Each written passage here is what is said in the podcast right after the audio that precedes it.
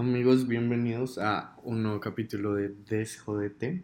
Sé que los tengo un poquito abandonados, pero la verdad es que mi vida universitaria empezó y también el trabajo y estoy un poco agobiado. También era mi cumpleaños, entonces no quería hacer nada que no tuviera que ver con mi cumpleaños, pero volví. Volví. Eh, he estado evitando mucho grabar este capítulo porque la verdad estoy como teniendo una grave crisis de síndrome del impostor. Si no saben qué es síndrome del impostor, es como... pues no quiero cagarle decir algo que no es, pero básicamente es como cuando uno en su cabeza cree que es un fraude, o sea, pues puede que yo no sea un fraude en este momento y que a la gente le guste este podcast y eso, pero en mi cabeza estoy pensando como esto es un fraude que estoy haciendo, estoy perdiendo mi tiempo, no quiero hacer más esto, entonces ha sido un poco difícil querer grabar este capítulo, no, no les digo mentiras, pero igual lo voy a hacer porque eh, pues esto ya me ha pasado antes con otras cosas y sé que si lo hago me ayuda como a superar el síndrome del impostor, creo, no sé, o sea, no, no quisiera como meterme mucho con ese tema, pero pues es lo que estoy sintiendo. Este capítulo no iba a suceder, pero cumpleaños y cumplir 22. Yo sé que no son nada, o sea, yo tengo más que claro que cumplir 22 es como cumplir 10 años, pero yo me siento un anciano, entonces tuve como una mini crisis sobre mi edad. Y he inspirado este capítulo llamado Después de los 20 o antes de los 30. Y voy a tomar un descanso y ya les digo de qué se trata. Como pueden ver, hoy tengo la R un poquito alborotada y tengo que decir la palabra 30 todo el capítulo, entonces por favor no me hagan bullying. o sea, yo lo intento. El caso es que este capítulo sale de la canción de Morad antes de los 20 que después de verla como 40 veces para el capítulo me di cuenta que en realidad no es tan profunda como yo pensaba, pero es una canción que es como antes de los 20 quiero enamorarme mil veces, quiero mostrarle a la gente que no tengo miedo, quiero robar corazones y que me lo roben, bueno, un montón de cosas. Y es una canción que desde que la oí la primera vez siempre me ha causado mucha frustración porque yo siento que antes de los 20 pues no hice nada de eso. y es como, ¿por qué? O sea, no es que tuviera una adolescencia difícil, no es que tuviera pues mil problemas, no, o sea, fue una adolescencia completamente normal. Entonces no entiendo por qué antes de los 20 no pasó nada de lo que hablan estas cuatro personas en su canción. Tengo mis teorías, tengo mis hipótesis, pero pues como que realmente después de ver tanto la canción me di cuenta que es una canción que no dice mucho en realidad. Creo que los estándares que pone la canción son muy básicos y no sé por qué me frustra tanto, ya no lo hace. El caso es que igual me inspiró a escribir algo propio de lo que yo quiero que pase después de los 20 y de lo que quiero que ya quede claro antes de que cumpla 30, para que quede un poquito más claro el título porque siento que después de los 20. O sea, porque siento que no viví todas esas cosas antes de los 20, todo lo que hice Morad y como esa adolescencia tan cool. Bueno, la primera es que en realidad yo era muy penoso. O sea, yo sé que nadie me va a creer, pero en serio era muy tímido y pues el colegio, o sea, yo salí de un colegio en el que hoy en día pues ya lo aprendí a querer, supongo, pero uno tenía que ser un tipo de persona, solo no encajaba y no había muchos espacios para encajar, entonces pues no era muy abierto, no era muy tímido, no me gustaba interactuar, la verdad, no era un lugar muy...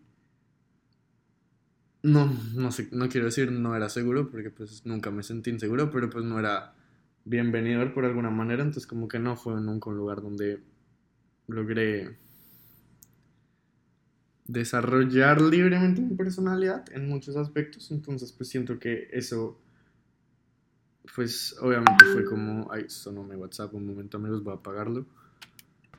Volví. O sea, siento que no es como que haya tenido pues, el peor tiempo en el colegio, o sea, no fue el mejor tampoco, pero como que esa presión por encajar y esa falta de espacios para los que no encajaban, definitivamente pues no me dio espacios para desarrollar mi personalidad, ni saber quién era, ni experimentar, ni nada. Entonces siento que pues mucho tiempo de ese tiempo era tiempo mucho tiempo ese tiempo. Mucho tiempo como en el colegio era tiempo como, no sé, como perdido, no sé. La verdad no me gusta el colegio, me gusta la universidad, seguramente mucha gente lo vivió. Y lo otro, que no es como pues por victimizarme ni nada, pero es el tema como LGBT, realmente a muchas personas LGBT les pasa eso, que pues por la heteronormatividad se puso complicado esto. Pues estar en el closet hace que la experiencia en la adolescencia sea mucho más diferente a la de las personas heterosexuales. Y mucho de lo que uno ve como en las películas, y en las series, y en las canciones, y mi adolescencia súper loca, pues es en una sociedad heterosexual, que no tienes que tener miedo de ser quien eres. O sea, en la que pues, los heterosexuales no tienen miedo de vivir su heterosexualidad libremente. Y pues ser LGBT sí claramente pone una barrera en lo que uno disfruta en la adolescencia y lo que no, y qué tan abierta es y qué tan qué tanto sea como a lo que se espera de un adolescente y cosas así. Entonces creo que esos dos aspectos realmente hicieron que me antes de la universidad, ni siquiera antes de los 20, pues cuando me gradué, la verdad sí fui muy feliz.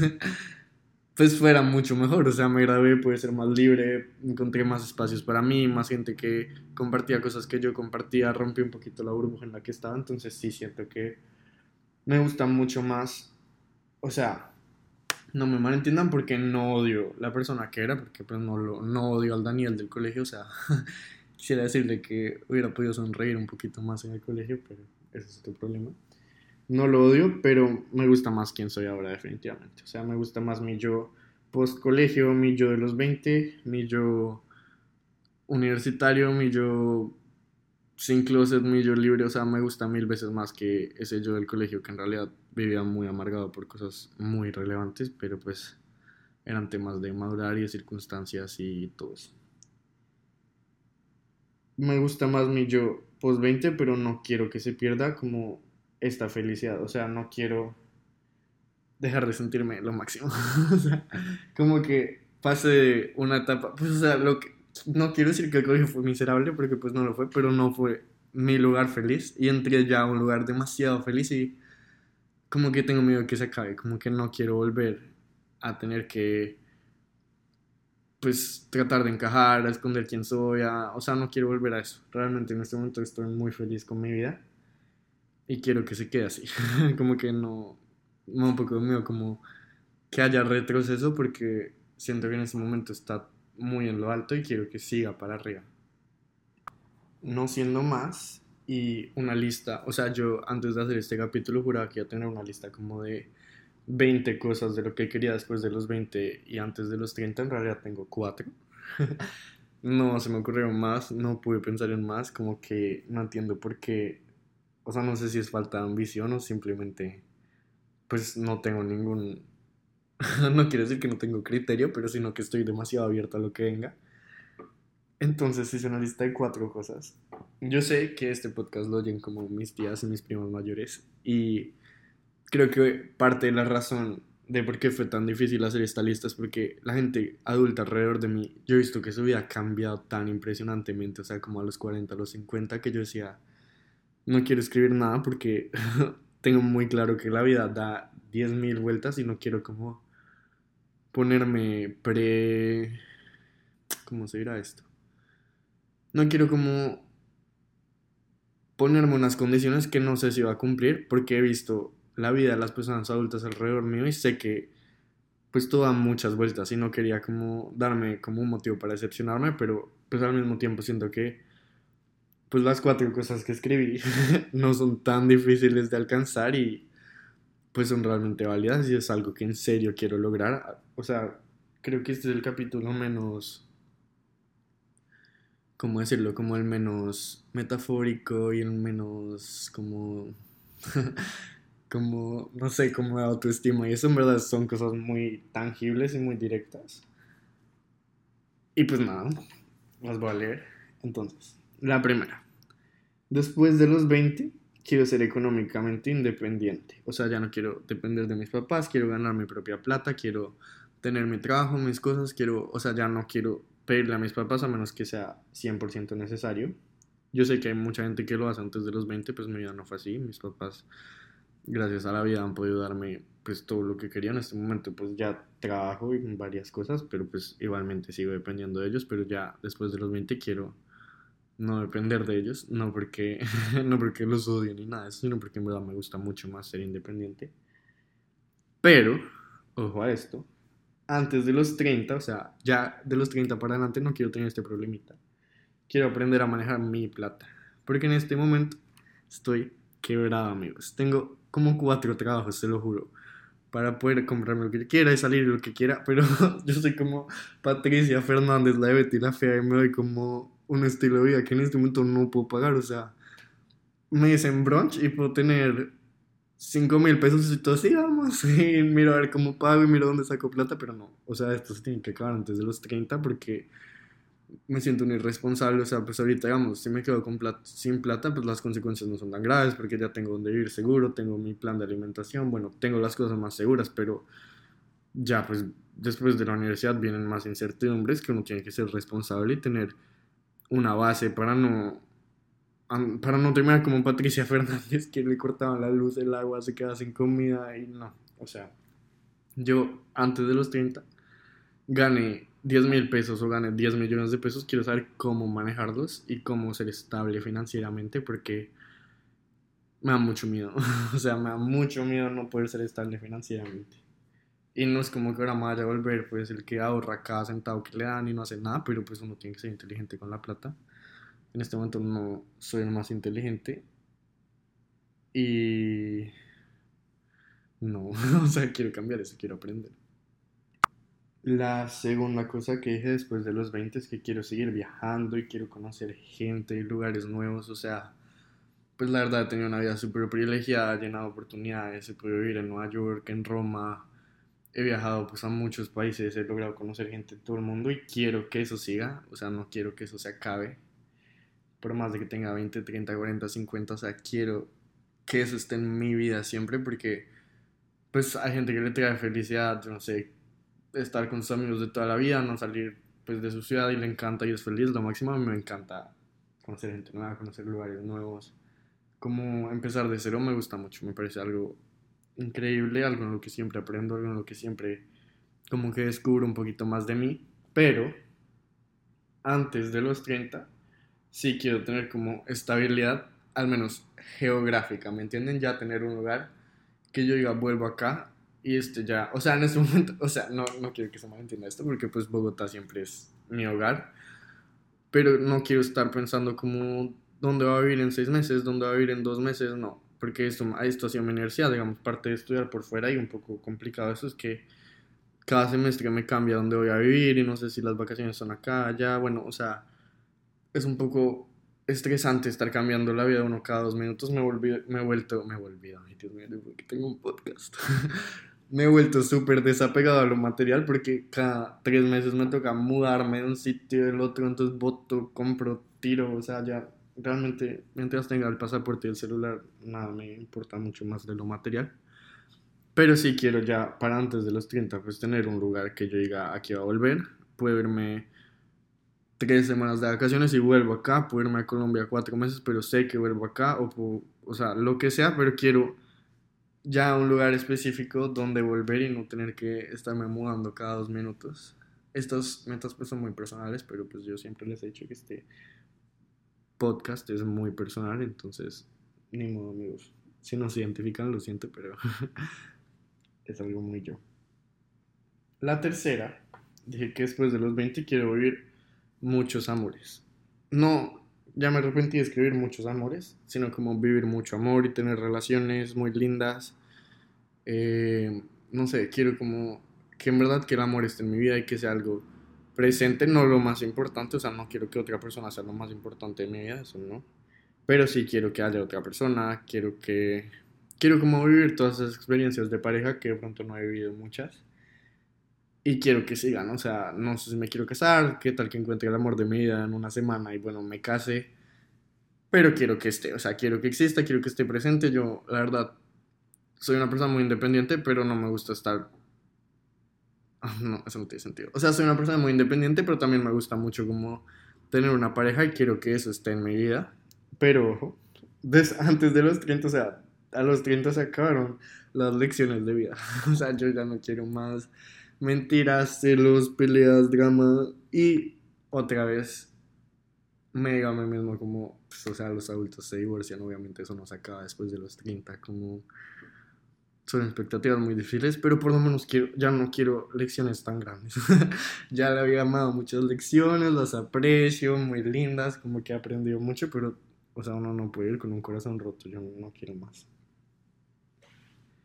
Y por último, la cuarta cosa que escribí es que después de los 20 quiero seguir siendo así de feliz. Y lo dije al principio del podcast, la verdad, este momento de mi vida es un momento muy feliz, estoy feliz con mi carrera, con mi familia, con mis amigos, con mi soledad, estoy feliz. Con, en verdad estoy muy feliz, creo que con todos los aspectos de mi vida, con este proyecto, con mis redes, con mi trabajo. Realmente me siento una persona muy feliz. Quiero seguir sintiéndome así, además me siento joven, me siento muy vivo, tengo sueño todo el día, pero también me siento muy energético, o sea, como tengo muchas ganas de vivir y no quiero que eso se acabe en ningún momento. O sea, yo quiero ser de esos viejitos que a los 50 les dicen como vámonos a tirar de un paracaídas y yo digo que sí, quiero que eso nunca se acabe. Pero quiero antes de los 30 y obviamente pues son cosas que van cambiando porque pues las la vida va cambiando, o sea, lo que a mí me ha ofrecido ahorita a los 20, a los 30 puede que sea completamente diferente. Pero quisiera antes de los 30 tener una idea más clara una idea más clara de qué me hace feliz, ¿me entienden? Como que, pues yo creo que ahorita a los 20 la universidad y como toda esta época es muy de explorar y conocer y hacer y bueno, uno va entendiéndose mejor, pero a los 30 ya quiero tenerlo un poquito más claro, o sea, ya quiero tener más control, bueno, no sé si control sea la palabra, pero bueno, sí, me voy a caer en control.